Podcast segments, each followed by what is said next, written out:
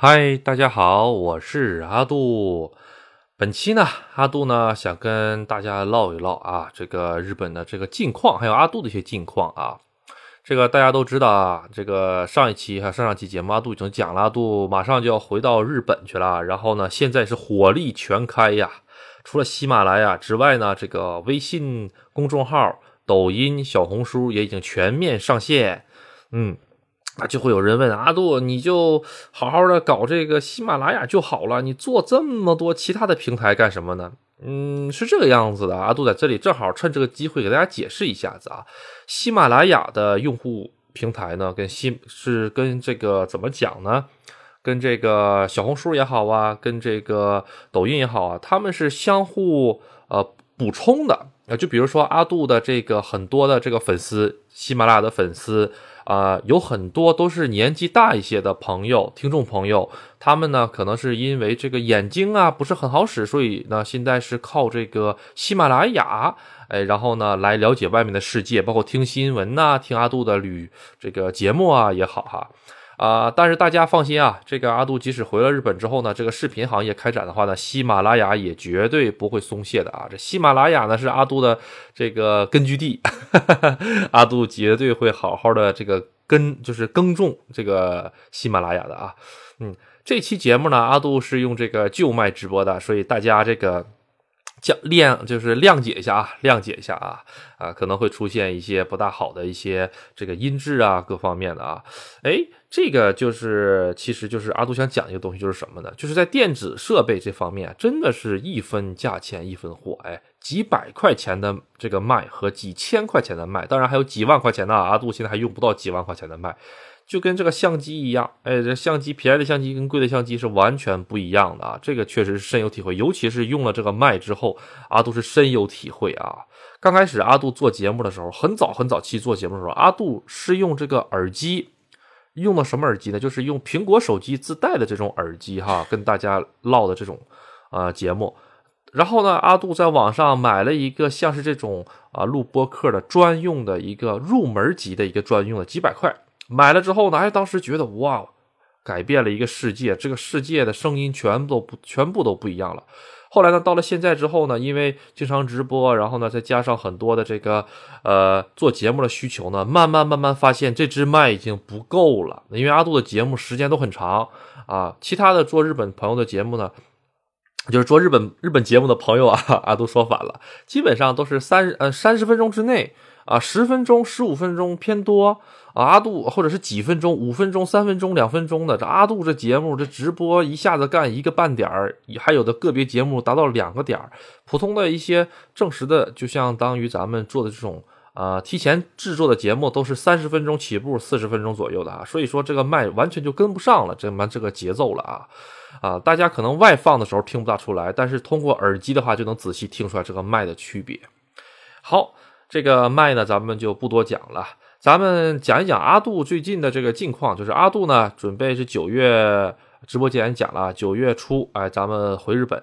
然后呢，现在是各个平台的号，抖音号啊，啊，然后呢，还有就是呃，微信的公众号，包括是这个小红书，也全部开始起号了。哎，名字都叫做阿杜说日本啊。在这个抖音平台上，有一位叫做阿杜。啊，在日本的一个平台博主啊啊，那个不是阿杜，阿杜是阿杜说日本，然后统一的账号都是 UC 零二零五，也就是阿杜的微信号啊，所有平台的账号全部统一为 UC 零二零五，阿杜的微信号啊。头像呢？因为阿杜准备是回了日本之后再露面，所以呢，这个头像到时候阿杜回去了之后会统一哎换成阿杜的这张脸，虽然长得很难看啊，你但是我阿杜觉得应该还是有一定辨识度的啊啊，这个丑到一定境界呢也是很好认的啊。好，哎。咱们上一期节目呢，哈，讲的是什么呢？讲的就是说这个邀请到了一位大龄留学生，哎，来参加阿杜的节目，是不是？这位大龄留学生哈，其实给阿杜的一些启发是什么的？就是说，哎，留学生啊，如果你在国内能想办法弄到一个，就是说是呃统招大专的话。那这位朋友他也是三十多岁才拿到了统招大专学历啊，他也参加的是高考正经高考不是成人高考，正经高考只有统招大专学历哈，这个日本申请工工作签证的时候才会好一些，这是一个硬性门槛。虽然也有一些中介说是可以拿这个，呃，叫做什么来着？拿这个同那个成人高考啊啊，成人本科啊什么，但是好像是成人本科啊，成人大专好像是不认的，成人本科还必须要带学位证书才可以，这个就比较难了啊啊，所以这个呢，各位如果年纪比较大的朋友来说的话，上一期节目其实是对各位的一个启发。阿杜觉得他这条路呢，其实也可能也怎么说呢，也是能走得通的，只不过风险大一些而已啊。各位朋友自己这个呃怎么讲呢？就是斟酌一下啊，好，呃，阿杜想讲讲最近的这个近况啊。近况第一点，最近日本最大的一个近况是什么呢？就是团儿开了。哎，这个团儿开了这件事情，其实对整个这个旅游业来讲是相当大的一个冲击，也不能说是冲击，相当一相当大的一个福音呐。为什么说是福音呢？就是因为它团儿一开了之后，日本。这个酒店行业、餐饮行业、免免税店行业全部爆发，就是大家可能不知道哈，就是其实啊，咱们在日的华侨也好，在日的中国人也好哈啊，工作内容其实大多数都是服务中国人的，很少有去服务这个日本人的，也有服务日本人的啊，像阿杜那个酒店之前中国人比较少啊。啊，怎么说呢？欧美呀，包括这个呃中国呀、印度啊、东南亚都有啊。但是中国人只是在算这些外国人里面的一个部分。但是这个团儿一开了之后，就会有很多专门接待团儿的酒店。就比如说阿杜之前面试酒，就是进入酒店行业之前面试了一个酒店，也拿到了他们酒店的这个 offer，拿到了内定。他们这个酒店就专门是接团的。阿杜不敢想象，阿杜我如果当时选择他们酒店的时候，因为阿杜是在疫情之前进入酒店行业的，我如果进入他酒店干个两年之后，突然间疫情来了，阿杜会是怎样的遭遇？阿杜不知道，大概率是会被开开除掉。三年那个酒店就没就没开门啊。后来好像据阿杜了解哈，好像是开散客了。那个酒店是专门应对这个团体的啊，他不接散客的。主要是接中国人、越南人、泰国人、东南亚的这些团儿，而在这些东南亚团儿里面，主要主要还是接中国团儿。这个酒店旁边就阿杜之前说的，专门在山沟沟里面建了一个免税店。哎，专门在山沟沟里面建了一个免税店啊！这个免税店里卖的是什么呢？这个免税店里面卖的就是大家在外面一般买不到的东西。什么叫一般买不到的？阿杜，你说清楚一点。就比如说。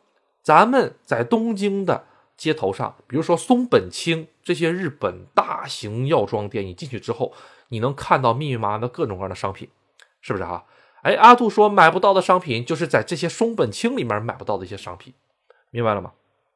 哎，哎，因但是那些店为什么要建在山沟沟里面呢？因为这个跟团旅行，它其实是属于是半自由。什么叫半自由？也就是说。你去的所有的景点儿，哎，你去的饭店，你去吃饭的地方，你去入住的酒店，都是人家旅行社已经规划好的，对不对？因为你在日本只有一种交通手段，就是大巴，大巴司机把你往哪儿开，你就只能上哪儿去。哎，当然，有的朋友觉得，哎，这种旅行对于我来说特别适合，尤其是年纪大的朋友们哈，啊，而且还有导游照顾啊什么的，而且这个团儿里面还有好多中国人呢，我也不怕走丢之类的。确实啊，这个确确实实对于年纪大的一些朋友，或者是第一次去日本，或者是就是说对这个日本一个陌生的国家不自信，也不是不自信，就是感觉，哎呀，我自己去能不能行啊？哎呀，我第一次自己去国外，会不会遇到一些什么事情呢？这些朋友的话，确实是一个推荐之旅。但是如果你去了一次之后，第二次再去日本，阿杜就不推荐就走团了。为什么呢？因为他会把你带到一些啊，当然那些大的景点，比如说咱去东京玩哈，去什么呃浅草寺，那是没问题呀，那也没问题。但是他可能带你去买东西的时候，就会到这些中国人专门的药妆店里面买一些日本人见都没见过的日本产品，大家能理解吧？啊，日本人见都没见过的日本产品，那是什么东西呢？阿杜这里就不讲的太明白了啊啊呃，这个阿杜再重申一遍，特别感谢喜马拉雅平台的支持啊！现在给阿杜的这个流量也好啊，给阿杜的这个推的特别特别的给力啊！阿杜现在粉丝的增长量，包括这个流量特别高，特别感谢这个喜马拉雅平台啊，嗯，哎，然后呢，阿杜在这里插句广告，就是说，呃，因为这个平台主要讲的都是阿杜通过声音来叙述阿杜在日本的经历、遭遇，或者是日本的一些见闻啊。很多朋友呢，就是开车的时候喜欢听阿杜的这个节目，这个阿杜特别。特别开心啊，因为说明阿杜的节目不无聊，你知道吗？节目不无聊才能在车上这个听。你要在车上听这个无聊的话，那那简直了，那个太危险了啊啊！哎，然后呢，阿杜现在视短视频，还有就是说是相当于文字，全部都已经开了。阿杜着重说一下公众号这个好吧？公众号里面的阿杜这个微信公众号里面会有很多阿杜这个节目里面讲过的一些信息。然后呢，通过图片和文字的方式，通过另一个次元的形式来展示给大家。比如说，阿杜现在已经更新了两期了，啊，马上就会更新第三期。阿杜会把很多资料都填到里面，比如说我们玉电场市啊，登富士山是怎么登？玉电场市是什么样的城市？还有就是说，阿杜之前说的是，阿杜特别特别喜欢吃我们车站旁边的一个荞麦面店。对不对哈？那家荞麦面店又是什么样子的啊？里面又是什么价格？具体地址在哪里啊？就是阿杜所有节目里面这些点点滴滴都是真实的啊，都不是吹的啊，也都不是编出来的啊，都是有据可查的啊。这些剧、这些照片、这些具体的东西，全部都会在哎微信公众号啊，因为 A 因为微信公众号是一个相当于一个读者啊发布文章的一个一个地方啊。啊，或者小红书啊，小红书里面有短视频呐之类的，然后或者说是相当于这个呃抖音呐啊，抖音以后阿杜直播主要是在那里那那里直播啊，以后阿杜的想法是这个抖音和喜马拉雅双直播，哎，就是抖音呢就是一场直播里面呢既有抖音的视频直播，也有喜马拉雅里面的语音直播，这样就可以照顾到不同的朋友，哎，因为呃这个阿杜是这个特别怎么说呢，呃。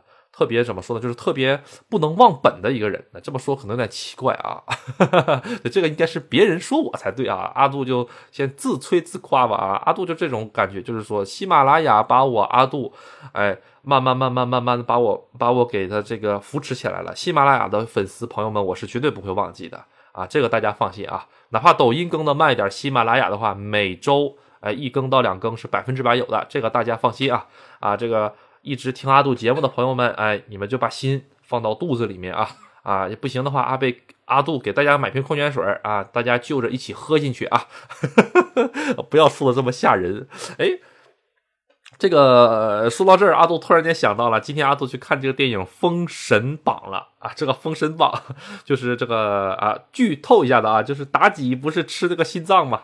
啊，这么说是不是太太血腥了哈？阿杜当时就想，这么大一块噎不噎得慌？要不要不我给你递递瓶矿泉水喝一喝？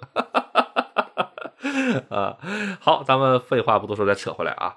嗯，各个平台呢，马上就会开始这个互相这个交错，内容是互相交错的啊啊，所以请各位呢这个多多的这个支持，多多支持啊。哎，小红书呢，主要就是一些阿杜的日常。哎，然后呢，这个呃，微信公众号呢，主要就是一些攻略，预电厂市的攻略呀，或者在日本的一些攻略呀之类的啊，都会有的，都会有的。嗯，好，咱们继续扯回来啊，这个团儿开了之后呢，啊，阿杜会有一个比较大的一个大，就是一个大胆的猜测吧，是什么呢？就是这个团儿一旦开了之后，酒店价格会相当坚挺。什么叫相当坚挺呢？也就是说，其实。因为疫情这三年哈，日本的酒店行业的价格已经拉到了低谷。拿我们酒店来说，阿杜昨天还看了一下的，我们酒店在疫情之前一个房间能卖一万五千日元，一万五千日元折合人民币，当时的汇率大概是一千块左右，现在是七百五十块左右，汇率低了嘛？现在已经干到七千多日元了，就是。到疫情的时候已经干到七千多日元了，现在又慢慢涨回来点了，但是涨的幅度还不是很高，可能是我们社长把酒店的定位重新给改定了一下子。但是这一把团儿一开，哎，跟大家讲，这酒店价格肯定也得涨回到原来啊啊！因为这个酒店是这个样子的，大家大家去日本旅行也好，游玩，不管是自由行还是怎么去哈，其实最大的一个成本并不是从中国去日本的飞机票，中国去日本的飞机票，呃，贵一点的，你要是说是全日空啊，啊，什么国航啊，是吧哈？啊，这些大一点的航空公司的话，也就两千五啊，提前一个月买，也就两千五啊，啊，两千五其实算是一个比较合理的价格，合理价格。疫情之前，我就是今天买明天的票，它也是两两千五，比较合理的价格啊。啊，你要是提前一个月买一些廉价航空，一千多块钱也能买得到。哎，这个价格飞机票其实并不是最大的这个输出啊，就是支出最大的支出是什么呢？酒店，因为大家都知道日本这个酒店贵呀，真的是贵呀，按人头收费呀哈。哎，这个酒店这个价格呢，阿杜以前的节目里给大家讲过怎么来省钱。哎，就是说呢，第一住的偏一点什么叫偏一点呢？你在同样是在东京里面住。你知道吗？你要是快住到神奈川那儿了，和你直接中东京这个圈里面住，它是完全不一样的，这价格真的是完全不一样的啊！哎，还有就是说什么呢？可以适当的住一下民宿啊，但是住民宿呢，阿杜推荐就是啊，小两口或者年轻的人可以住一下的。如果真的是带父母的话，阿杜推荐带父母带孩子啊，这个钱不要省。为什么呢？阿杜之前节目也讲过。万一孩子出现水土不服，父母出现水土不服的情况下的话，这个报警或者说是叫幺幺零来讲的话，或者是需要协助的话，酒店会给你一些更好的帮助。因为大一点的酒店里面不用大一点，小酒店像阿杜那破小酒店里面都有中国人，那中国人就是阿杜哈，那里面会有中国人。我跟你讲，你在海外的时候，你真遇到什么事儿的时候啊。你不要什么谷歌，你不要什么翻译软件，一个中国人的一张嘴比什么翻译软件都好使，因为他就生活在当地，他了解这个当地的这个各种各样的情况，知道吧？他给你叫的救护车比你叫的救护车准确，而且并且来的快的多得多得多，因为你这个地点你就没办法跟人家说，啊，不是，你就说那我说英语，我跟你说，这个会英语的都不会去开救护车去当这个护士。当然了啊，你说东京的话，也难免会有会有会有那么几个开救护车的可能，或者是接电话的会会这个英语啊，大部分都不会。就你说那英语哈，他们也就能听懂个 OK 啊什么啊之类的啊，大大概率的都听不懂。所以哎，找一个会日文的这个啊啊会中文的一个酒店啊入住，真是遇到什么事儿的话，真的真的真的是能帮你很多。哎，今天阿杜碰巧哈，在这个。呃，这个公众号，因为阿杜现在在弄公众号嘛，碰巧在看公众号的时候看到了一个啊，上海，哎，这个日本的大使馆公众号，阿杜是一直关注他们的，他们今天正正好好发布了一个就是赴日旅客的注意事项，就是写着的可以购买这个保险，啊，可以购买这个保险，购买什么保险呢？就是旅游保险，这个旅游保险里面包括好几类啊，就是说不光你在日本的时候，这个假如说你在日本得了心脏病。啊，心脏病突然就突发了，它不是所有的医院都能够搞定心脏病的，大家明白吗？日本有很多种医院的，也有些专门医院，有些耳鼻喉科医院。你说你大半夜的，你上耳鼻喉科医院，你去抢救心脏病，他能给你搞吗？搞不了吧？啊，你上个眼科医院给你搞心脏病的，抢能抢救得来吗？抢救不来。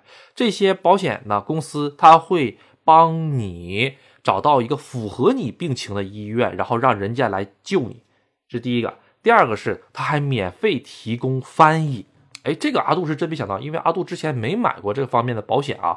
阿杜也是看这个大使馆的公众号底下有几家这个保险公公司的这个这个这个相当于二维码啊，大家可以扫进去之后啊，然后咨询买一买什么的。这些保险公司都不是中国的保险，都是日本的保险公司，然后中国的分公司啊这一类的啊，大家可以去买一买啊。具体的价格阿杜没点去看一看，大家就搜索这个啊日本。啊，驻上海大使馆啊，你找他的以前发的这些公众号里面信息，就能找到这这一篇啊啊。阿杜觉得这个是很靠谱的，为什么？第一点，人家是正儿八经日本大使馆发布的啊，不是阿阿阿杜发布的啊。阿杜还没去卖保险呢，阿杜还没去卖保险呢啊啊！大家不用来找阿杜买保险啊，阿杜不卖保险的啊啊，就去那边买，哎，阿杜觉得比较放心一些啊，哎。所以呢，这个买一份保险，尤其是带老年人去的，就是说有基础病的，哎，七十岁左右、六十多岁、七十多岁左右，坐了飞机之后，然后可能是下飞机的时候感觉，哎，这个心脏不是很舒服哈什么的，赶紧的就去找日本，啊，然后赶紧去看一看啊，不要怕花，不要怕花钱啊。在日本的话，这个救护车是不花钱的啊，然后呢，也不需要先缴费再入再住院，没有这套说法，所以大家有病就赶紧去看病啊。但是你要是说，哎，我就是有某种病，我想去日本看，这个阿杜觉得这个三思而后行啊，因为你如果是为了看病而去日本的话，这个东西你的保险应该是不会适用的啊。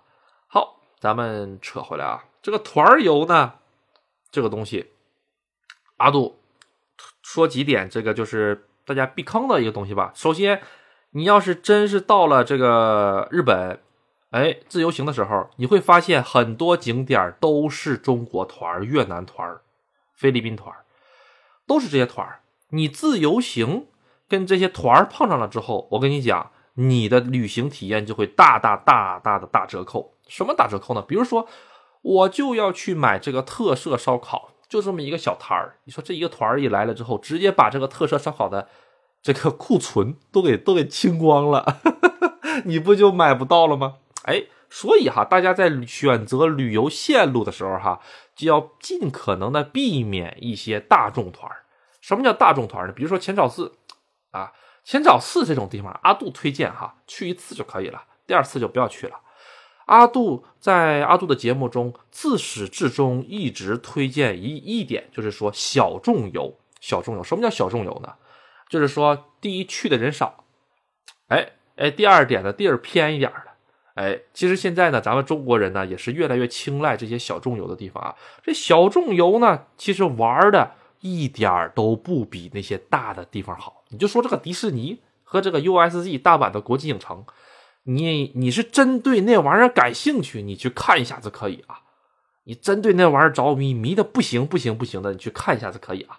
啊，阿杜推荐你真有那个时间，你还不如回国去北京挤呢。是不是你还不如上上海去挤呢？他说啊不，我就是喜欢这个上海，我就是喜不是我就是喜欢东京迪士尼，还有这个大阪的这个，那阿杜没得说。但是你如果觉得啊啊迪士尼吧去一次就行了，那不不一定非得要去东京的迪士尼，你可以把这个时间留下来，留下来之后去哪里呢？你可以到这个镰仓，哎，当虽然虽然镰仓也很多啊，但是镰仓是个很大的面积啊。啊，比如说，咱们可以把这一天留下来之后，去一个附近的一个比较小众一些的角色，啊，江之岛啊，啊，是不是哈？呃，然后或者是去一些其他的一些走，因为江之岛也很大的啊。江之岛这个旅游节目，阿杜还没给大家讲呢。江之岛是很大的一个地方啊，啊，并不是说是一个小岛，这一车人一挤过来之后，啪啦啪啦啪啦都在上面看，不是这个样子的啊。江之岛分为前岛啊、后岛，还有这个岛底下啊，还有这个山洞里面走，然后还有海边儿。好几个部分的。啊，所以你在这个里面呢碰见中国团的可能性比较小。啊，当然有的时候也会撞撞得见啊 啊，阿杜说的就是一些通俗易懂，大家都知道那些地方啊，嗯，第一次跟大家去旅游这个团玩完了之后也就算了，第二次的时候哈，咱们去一些急着拐弯的一些小地方去体验体验，哎，日本这个国家，阿杜自始至终都是认为。去玩就要去玩小众的地方，并且呢，去偏的地方玩。为什么去偏的地方玩？你想一想啊，你到了好到了日本，我要去体验一下子温泉酒店。好家伙哈，你一去温泉酒店之后，你就说：“哎呀，这个温泉酒店不错啊，这温泉酒店还带大的露天浴池啊，那我一定要去体验一下。”你刚进这个南市的这个帘子门那会那个门哈，门上有那个帘子，那帘子上写的“南”啊。你刚进这个门突然间蒸汽迎面扑来，里面一嘴中国话。哎呀，哎呀，老乡啊，这突然间你就是一下子定睛一看，哎呀，这中间是日本字啊，我没进错，我穿越回东北大澡堂子了吗？这怎么，这怎么远远处全是中文的回音呢？哎。不好意思，你掉到中国人窝里去了。然后你一进去一看，哇，这个中国标语到处都是，比如说不要把毛巾放在这个水池子里啊，然后说不要在这池子里大小便 什么的啊。突然间你就会发现啊，我我回国了啊，我我怎么来到东北的大浴池了呢？啊，过一会儿人家就说搓不搓澡，搓不搓澡了啊？哎呀，不对不对不对对，跑跑了跑了跑了跑了跑了啊！大家赶紧把这个台切换回来啊！哎，这就不是温泉了，你知道吗？啊，哎，那就不是温泉了。然后呢，你就会发现，哎，这个旁边有这个搓脚丫子的，旁边还有在温泉里面洗头的，旁边还有各种各样的啊。这样的话，我跟你讲，你这个日本呢就白去了。你这个旅程，我跟你讲，就是呃，跟着我们跟跟来我们东北找个澡澡堂的洗澡没啥区别，真没什么区别。所以大家一定要避开人多的地方去啊啊！你要是真是团儿来的哈，那是没那是没办法啊。阿杜也不是说那些玩儿就是怎么说呢？阿杜也不是说这些通过旅行团来的人不好，并不是这个意意思啊。而是很多朋友呢，到了日本之后，尤其是跟团来的朋友们，他他不懂这个日本的这些习俗。你就比如说阿杜啊，比方说我我我父亲，我父亲他就喜欢上这个澡堂子里面去搓澡，喜欢去泡澡玩。你说我父亲要是到了这个日本的这个温泉里面，那他肯定就问阿杜：“哎，儿子，这个搓澡师傅呢？你给我叫一个。”我说：“啊，我说这个爸呀，这个日本的这个温泉里边没有搓澡的。” 大家能理解吗？不是怪咱们这些呃中国人是怎么怎么啊，怎么不怎么不怎么不遵守咱们这个呀？而是说这个认认知和文化的差距导致这个问题啊。所以这个东西并不怪这些朋友们啊啊！要是阿杜，咱说实在的，阿杜要是不懂的话，阿杜进去，我估计我也是，哎，这个搓澡师傅在哪里呢？我也再去找搓澡师傅啊，哎。这种呢没有办法啊，没有这个东西没有办法避免啊，呃呃，阿杜只是说呢，咱们听阿杜的这朋友呢，其实很多朋友都是可以这个自由行的。阿杜推荐啊，这个市里面的一些比较大的一些温泉旅店呢，就先不要去了啊啊，可以去哪里呢？可以带那些各式各式，就是个人的个啊啊，然后呢，室是室内的室，各式温泉，或者说是什么呢？叫做日语叫做呃。叫做代切，它叫做卡西基里啊欧弗洛，或者是卡西基里温森，就是属于是啊小小时包场。阿杜以前节目讲过啊，你小时包一个场的那个温泉很小啊，虽然很小啊，但是很不错。我们玉电厂里面有个酒店啊，叫什么玩意儿来着哈啊，就是在奥特莱斯里面挺大的那个酒店，那个里面它就有啊啊，叫做各种各样的包场啊，或者是还有那些日归的温泉啊，嗯，好。呃，怎么讲呢？这个除了温泉以外呢，还有一个东西要注意一点的，就是吃饭。跟大家讲啊，到了日本之后啊，咱们中国人的很多观念啊，就是呃，因为人不同嘛，很多观念不同。有的朋友呢，就是喜欢上这些比较大一些的酒店，就是一看这个饭店，哎，这个门脸特别的气派，就感觉这个饭店，哎呀，他都有这么多的钱盖这个门脸啊，门脸东北话就是说这个门面啊，招牌啊。这个门面招牌装修的这么好，菜的味道不一定会差在哪里去，因为他都投入这么大了，肯定会花重金请好的厨师，对不对哈？哎哎，然后呢，有的朋友呢就是喜欢苍蝇小馆儿，哎，体验一下子当地当地人的味道，对不对？哎，这两位这两种啊朋友，阿杜觉得呃很多。阿杜属于哪种呢？阿杜属于是分分情况 分情况来定的啊啊，比如说我要是上北京的话，阿杜肯定会去。这个吃烤鸭，对吧？那你说吃烤鸭的话呢？阿杜不会上那些苍蝇小馆，阿杜就去全全聚德或者是便宜坊这些大门脸的店去吃，因为这些店的烤鸭绝对是有保障的，味道绝对是有保障的，你对不对？哎，同理，哎，你说我想吃炸酱面，哎，我想吃北京涮肚啊，是吧？哎，我想吃二八酱，哎。那这个时候，你可能就到什么巷子里面，锣鼓巷子里面哈，阿杜也不是很懂哈，在巷子里面找一些啊，找一家当地人去吃的苍蝇小馆那个味道可能会更加的正宗，啊，老北京人的味道啊，对不对？啊，哎，这个这是怎么说呢？不同的食材嘛，啊，不在不同的地方呢，有会呈现出不同的味道。哎，同理哈，咱们到了日本之后也一样。假如说阿杜。我今天我就要吃正宗的日本料理，多少钱我都可以砸，哎，没问题，我们没有上限，或者是我们一个人五百块钱上上限，啊，我们家里四个人五百块钱上限，两千块钱吃一顿，你说我就想吃到最正宗的，哎，我这一辈子我就吃这一次，没问题，啊，到时候你就去考，你就去找那个米其林，你就去找米其林啊，哎，日本的米其林分两种，一种呢。啊，就是这种比较怎么讲呢？就是店面儿哎很小的很小，里面就一个老板，两个人三个人。你想预约的话，可能得两个月三个月之后才能预预约到。就像以前一个纪录片叫《寿司之神》啊，他在银座里面开了一家店，那个老头一辈子做这个寿司，奥巴马都去那儿吃过，总理很多名人都去那儿吃过。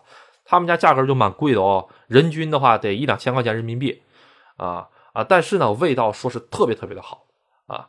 哎，这种店，要么呢就是一些大的店，特别大的一些店啊，米其林店啊。但是呢，哎，价格异常的便宜，跟外面普通的吃个什么呃全家呀啊，不是吃个什么呃牛肉盖饭呢，价格差不多。哎，这种店呢。普遍，哎，阿杜说的哈，不分星级啊，不分一二三星，不分星级啊。当然，星级越高越好啊，星级越高越贵啊。但是它既然能选入米其林，它就有它自己的特色，味道绝对差不到哪儿去，这个大家放心啊。哎，那说那阿杜，米其林还得约我，这刚去日本，啥也不懂，怎么办呢？哎，简单，阿杜呢，之前节目里讲过啊，是吧？这些大型的这个日本料理店。你就一看这个门脸哈，古色古香。我们村里也有啊，我们村里有。阿杜没敢进去，为什么呢？就一看那个装修，阿杜那个脚就就挪不动了，你知道吗？就是 一看见装修，你就看外面，你就看外面这个，我从乍一看就跟个茅草屋一样，真的乍一看就跟个茅草屋一样。但是为什么不敢进去呢？因为到了晚上，那个茅草屋啊，旁边全都是射灯啊，各种各样的灯啊。哎呀，把这个茅草屋点缀的特别的繁华，就是阿杜一看，他都舍得去这么下去，这个本儿去给他点电费，那他肯定那个没问题，因为日本电费蛮贵的啊，日本电费可真的比中国贵多了，就这满屋的全都是灯，而一看这个门脸儿，就是传统日本的那种，就是和食的门脸儿，就正儿八经的，就是吃呃。这个日本料理的地方，日本料理也分很多啊。日本料理分正式的日本料理，比如说是像一些这个京都的料理、怀石料理，哈，哎，还有就是一些快餐料理啊，比如说什么呢？比如说就是什么炸猪排，啊啊，它也可以算是新呃新型的日本料理吧。啊，虽然它跟这个呃怎么说呢？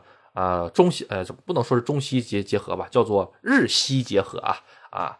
啊，当年他们很多很多，包括咖喱啊之类之类的，咖喱也也是，哎，这个明治维新之后哎进来的啊，哎，像这种这是怎么说呢？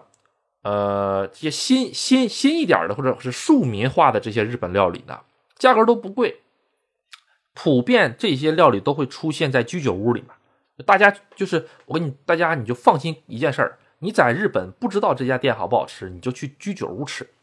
为什么呢？哈，哎，那阿杜我也不会喝酒啊，不要紧，我跟你讲，居酒屋里面的酒好不好喝，阿杜不知道，因为那那个酒都是厂家生产的，那个店家自己不生产酒，除非是鸡尾酒，他们家自己调。但是日本的居酒屋很少有自己调鸡尾酒的，那都是酒吧自己调鸡尾酒。哎，那你说这个阿杜为什么推荐去吃这个居酒屋里面的？因为居酒屋一家居酒屋的好坏是看它菜好坏，明白吗？这个酒哈，全日本的居酒屋的酒都一个味儿，啊，喝多了都上头啊，喝多了你都吐啊，再喝多了你都在马路牙子上睡觉啊，都一样。全日本不，全世界的酒都是一个功能，效果都是一样的。但是这个下酒菜就有讲究了。这个下酒菜，那阿杜，你这下酒菜我也不能吃下酒菜，这个这个把肚子给填饱啊。错了错了错了，这下酒菜只是前菜呀。哎，你不会喝酒，你可以喝个乌龙茶，喝个饮料，喝个可乐啊，啊，对不对？然后呢，它里面有很多的面类啊、饭类啊都有。哎，那个里面的菜哈，既便宜又实惠，而且还有很多创新菜。什么叫创新菜呢？啊，就比如说是正式的日本料理哈，里面其实分为几个类别，一个是锅类。就是像咱们吃的这个寿喜烧，咕噜咕噜咕噜过啊，寿喜烧可以说是一个单独的一个类别吧。还有其他的，比如说是呃，比如说什么呢？豆芽锅啊，啊，辣白菜锅啊，啊，还有就是那个肥肠锅啊。日本也有肥肠锅了，日本人特别喜欢吃肥肠的，各种各样的锅啊都有啊。锅类是一部分啊，另一部分呢啊，就是说是那些杂物类啊，天不辣，各种各样的天不辣。另一类呢，就是相当于这种冷菜拼盘类。冷菜拼盘类呢的特色是什么呢？就是各种预制菜，哎，比如说他们之前做的各种各样的这些呃炖的一些菜呀，哈啊，其实有很多炖的菜哈，尤其是山菜或者一些拌的一些凉菜呀，像我们东北经常会会煮一些咸菜什么玩意儿的哈，那个咸菜再淡一点，你到日本那就算是头菜了，你知道吗？啊，然后呃各种各样的菜，哎哎，这个正经的日本料理里面呢，比如说是拿着怀石料理讲，是有讲究的。什么菜装在什么样的盘子里面，知道了吧？哎，然后呢，这个这个菜的形是怎么摆的，都是有讲究的。这些东西，你要说它好吃吧，嗯，吃个新鲜；你要说它吃饱吧，啊，基本上吃完怀石料理之后，出门左转上麦当劳，还得再来来，还得再来两个巨无霸汉堡怼一怼，那去吃啥呀？都这不忽悠人吗？还死贵死贵的，哎，去吃的不是东西。是色香味俱全，哎，再加上一个视觉感官，也就是说，你不光是吃到这个东西的味道啊，因为它这个盘子特别漂亮，还是有讲究的。有的有的店里的这个盘子，啊，比这个菜都贵，明白吗？那个菜那个盘子也算是个半古董。我们这家店啊，经营了啊一百多年了，这盘子一百多年前留留下来的。你知道吗？啊，你打碎一个好啊，今天晚上你就别想走。哎，你看没见后面这个厨房里面三个刷碗的，这就是去年打碎一个盘子的啊，现在还在这刷碗呢，钱还没还完呢。啊，开玩笑，开玩笑了啊。呃，哎，啊，主要就是这个摆盘啊之类的，哎，特别适合拍照打卡，但是味道阿杜觉得是一般啊啊。那阿杜，我我我我我就想吃个饭，这玩意儿怎么办呢？哎。如果是想填饱肚子，就去吃什么各种各样的家，什么吉野家，是吧？松屋啊，十七家啊，你就去找这些东西啊，不会踩雷啊，味道也还不错啊。对，然后那你说这玩意儿，这玩意儿，我就我好不容易来趟日本，我也不想吃这玩意儿。哎，你有个选择了，就是连锁的日本料理店。连锁的日本料理店里面都会有一些套餐，比如说这个阿杜之前。找的呃那家店叫做蓝屋，蓝色的蓝屋子的屋，它叫做哎呀，哎呀，哎这东北话，哎呀，哎呀我的妈，这个哎呀啊哎呀啊日日语叫做 这个名儿太厉害了啊啊这家店呢，它就是这个特色店，哎什么特色呢？就是一个和食专供店，哎它各种各样的料理都有，哎价格微微有那么一点点贵吧哈，但是呢呃只能怎么说呢？啊，不会踩雷，嗯。另一种呢，比如说是呃，瓦肖克什么什么叫何时什么萨托什么玩意儿？哎，那家店中文叫什么名字来着？阿杜有点忘了，到时候阿杜会拍节目给大家看一看啊，这家店是什么的？就是总之有很多这种店，哎，也可以被称为叫做家庭饭店吧？啊，这个叫 family restaurant，日语叫做就是家庭饭店。啊，家庭饭店里面也分这个和式和洋式的。和式就是阿杜刚才说的那些啊，洋式的话呢，那就更多了，什么玩意儿都有的卖啊，什么汉堡包啊，什么肉饼啊，什么玩意儿都有卖，稀奇古怪的牛排呀也有的卖。哎，那阿杜那卖的那么杂，能好吃吗？哎，放心，都是连锁的，味儿差不了。哎，日本人呢，在这个预制菜味道这一类研究，我跟你讲，领先咱们很多。啊，这别看是冷冻的牛排，冷冻的，但是做出来的味道真不差，大家可以去大胆尝试一下啊。好，咱们本期呢是一口气呢又录下来了这么多啊。这个到最后呢，这个阿杜还是想跟大家再分享一下啊，就是说去玩去吃啊，主要还是要结合自己的这个实际情况，咱有多少这个精力，有多少的这个钱，咱们就去吃什么样的东西啊，千万不要去。这个去吃一个这个怎么说很贵很贵的一个料理啊啊！其实阿杜个人觉得哈，你去吃回转寿司，也就是说人人均大概两百多块钱一位的回转寿司，和你去吃人均好几千块钱的寿司呢，味道是有差距，那肯定是有差距的，鱼的肯定不一样的啊，但是不会有想象中那么大的差距，尤其是对于第一次来吃的人啊，所以说你你真的是第一次想去尝试。一个新的东西，比如说我之前从来没有吃过生的寿司，那阿杜推荐你先去尝试一下回转寿司，看看自己吃不吃得惯。你千万别去，哎呀，我都来了，我一定要尝一尝日本米其林寿司。那你去了之后，啪两千块钱打水漂，是不是？最后人还发现自己吃不了生的，那你把这店家倒过来，那他都很尴尬，是不是啊？所以呢，大家这个理性消费，理性消费啊。好。呃，咱们今天呢就先到这里。最后呢，希望大家关注这个阿杜的啊微信、抖音、小红书还有公众号，谢谢大家支持啊！最后再说一遍啊啊，只要大家在这个搜索“阿杜说日本”这几个字儿，就在全平台都能找得到阿杜的啊。